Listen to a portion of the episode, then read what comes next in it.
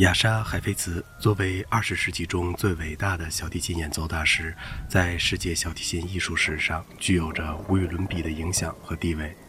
他那以神奇的技艺、稀有的风格和高尚的情趣所形成的伟大艺术精神，是整个二十世纪现代小提琴家们奉若神明的境界。然而，在后辈小提琴家当中，谁是海菲茨艺术精神的真正继承者，一直就是人们所经常议论的话题。以帕尔曼为首的众多现代小提琴家们，在他们的演奏中都或多或少地受到了这位神话般天才大师的影响。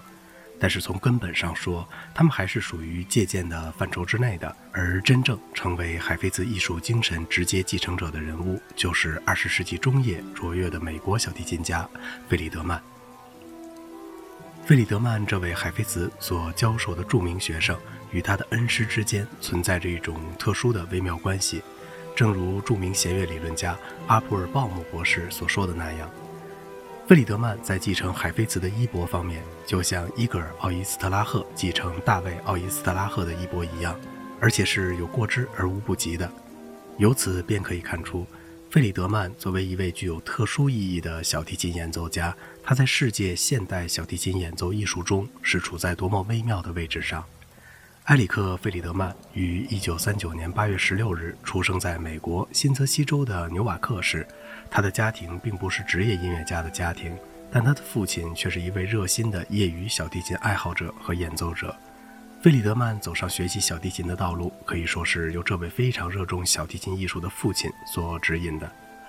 费里德曼从六岁起开始学习小提琴，他的启蒙老师就是著名小提琴和弦乐理论家阿普尔鲍姆。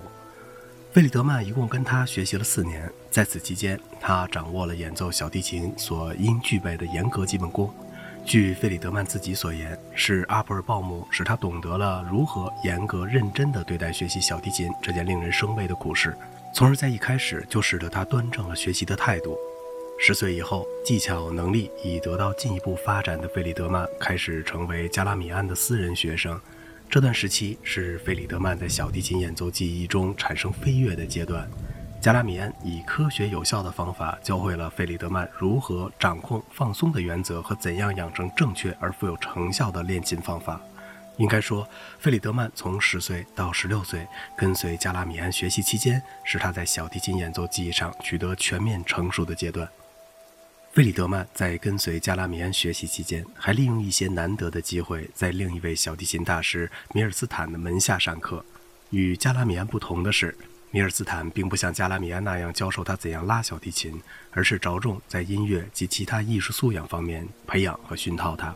使他明白了如果做一个音乐家而不仅仅是一个小提琴家的道理。用费里德曼自己的话说，就是他把我从单纯拉小提琴的狭隘观念中解放了出来。费里德曼从十七岁起开始投师在海菲茨的门下学习。虽然在这之前他已经是一位小有名气的青年演奏家了，但海菲茨对他仍然给予了极其严格的要求和训练。就拿练音阶来说吧，尽管费里德曼已经是一位具有相当成就的小提琴家，但海菲茨仍然经常突击检查他的音阶练习。由此便可以看出，这位大师对基础训练是多么的重视。费里德曼在海菲茨的身边大约学习了三年的时间，这期间他每星期在海菲茨那里上两次课。此外，他还经常与海菲茨一起演奏室内乐。通过这一珍贵的学习过程，费里德曼学到了许多在别人那里学不到的东西。他在经过了海菲茨的谆谆教诲和自己的深刻研究与实践之后，逐步了解到海菲茨演奏技艺中的奥妙和风格特点，并将这些宝贵的经验运用到了自己的演奏当中。关于这些，费里德曼本人曾回忆说：“是海菲茨教会了我如何把总体上的放松和使演奏富有激情而需要使用的紧张结合起来。从他那里，我学到了怎样以最小的力量取得最大的效果的方法。”费里德曼作为一名天赋极高的小提琴演奏家，他的演奏生涯开始得很早，在幼年时，他也曾被人们当作神童而广泛的宣传过。当时，费里德曼六岁开始学琴，八岁就开始正式登台举行了独奏会。十四岁时，又以音乐比赛获奖者的身份在纽约举行公演。一九五六年，十七岁的费里德曼迎来了他演奏生涯中的重要时刻。这一年，他在纽约的凯内基音乐厅举行了独奏音乐会，这不但使他获得了相当响亮的名声，同时也为他今后的独奏生涯铺平了道路。在此以后，他便广泛的与纽约、芝加哥、华盛顿和底特律等城市中的著名交响乐团合作举行了音乐会和录制唱片，很快便成为美国颇有影响的青年小提琴家之一。后来，著名的曼哈顿音乐学院在小提琴大师米莎·埃尔曼辞职以后，热情地向弗里曼发出了聘书，邀请他接任埃尔曼担任学院的小提琴教授职务。费里曼愉快地接受了邀请，从此便开始了演奏家与教育家相结合的艺术生涯。费里德曼是二十世纪中最具有代表性的美国小提琴演奏大师之一。他的演奏处处体现着富于时代感的激情和浪漫主义的色彩。由于他与海菲茨之间所存在的特殊关系，使得他的演奏风格非常接近于这位前辈大师。人们在聆听他的演奏时，马上便会感觉到他是如此出色地吸收和掌握了海菲茨所常用的技术手段和表现手法，包括滑指、同音换指、柔弦和各种技巧功法及分句法等等。然而，尽管他将海菲茨的演奏风格模仿得惟妙惟肖，人们仍然能够感觉到这并非是海菲茨的演奏，而是费里德曼的演奏。由此可以看出，费里德曼在掌握和体现海菲茨式的技艺时，仍然保留着自己独特的风格。他是将海菲茨那富有激情和个性的风格技法掌握、消化和吸收，最终变成了自己的东西。从这方面来看，费里德曼不愧是新一代小提琴的演奏大师。正如其他稀有的超一流小提琴演奏大师一样，费里德曼也具有着令人惊讶的精湛演奏技巧。他的左右手技术十分均衡，体现出了极其强有力的机能和素质。他的左手速度奇快，颤音技术尤为出色，音色如同银铃一般清脆响亮。他的柔弦十分富有情感，滑指技术娴熟流畅，具有扑朔迷离的效果。他的右手运弓技术更为出色。良好的运弓方法使得他的声音变化极为丰富，既有宏大宽厚的音响，又有纤细迷人的音色，且相互之间的变化转换轻灵默契，常常给人一种耐人寻味的感觉。费里德曼是一位驾驭作品能力极强的演奏家，同他的老师海菲茨和米尔斯坦一样，他涉猎的作品的深度和广度都是极为可观的。从他的演奏作品目录中可以看到，从古到今各个国家、各个流派的作曲家的优秀协奏曲、奏鸣曲等大型作品和一些风格各异、情趣别致的美妙小品。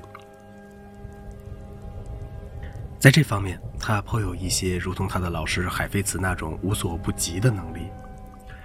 费里德曼一生中录制了大量的唱片，其中包括柴可夫斯基、门德尔松、帕格尼尼和巴托克等作曲家的著名协奏曲，弗朗克和德彪西等作曲家的奏鸣曲，以及萨拉萨蒂的《流浪者之歌》、拉威尔的《茨冈狂想曲》、肖松的《音诗》和圣桑的《哈瓦涅斯》等等。而当年他与老师海菲茨一起录制的巴赫的小提琴二重奏协奏曲，则已经成为一张难得的精品唱片。与许多其他大师一样。费里德曼也是一位十分热衷于室内乐演奏的小提琴大师。对于室内乐艺术，费里德曼曾有过深入的研究和实践。他自己曾说：“力争获得均衡和匀称的合奏效果，是他演奏室内乐时所遵循的准则。”他在室内乐演奏生涯中，与中提琴家伊曼纽尔·瓦尔迪和大提琴家亚莎·希尔维斯坦一起组成了一个优秀的弦乐三重奏小组。他们不但在各地举行了许多场精彩的音乐会，还录制了包括贝多芬弦乐三重奏作品在内的许多出色唱片。除此以外，费里德曼还与钢琴家尤金·伊斯托明一起演奏钢琴和小提琴二重奏。提及这方面的情况，费里德曼总是显得很激动。他称赞伊斯托明是对他有着教育作用和影响的人物。通过与伊斯托明的合作，使他进一步开拓了艺术视野，并且懂得了音乐艺术中更加深刻的内涵。费里德曼是一位艺术修养全面而深厚的人。他除了从事繁忙的小提琴演奏与教育工作之外，还利用业余时间来到普利斯顿大学学习希腊、法国和英国文学以及数字和物理等自然科学的课程。正是基于这种广泛的文化艺术修养和刻苦的钻研精神，才使得费里德曼成为了一位德才兼备的优秀艺术家。一九六五年，鉴于费里德曼本人的高超技艺、出色成就和非凡影响，国际雅各蒂博小提琴比赛会特邀请他担任了当年的比赛评委。从此以后，费里德曼便在世界上更加牢固地确立了著名小提琴大师的地位。费里德曼是二十世纪中十分富有个性的小提琴演奏家，他与海菲茨之间的特殊师生关系使得他更加名声大振。然而，费里德曼绝非是海菲茨演奏艺术的模仿者，从他的全面艺术风格和业绩上来看。他的确称得上是海菲茨艺术精神的伟大继承者。好了，今天的节目就到这里了。如果您喜欢本期节目，请您点击一下订阅，并且关注一下主播，感谢您的支持，谢谢。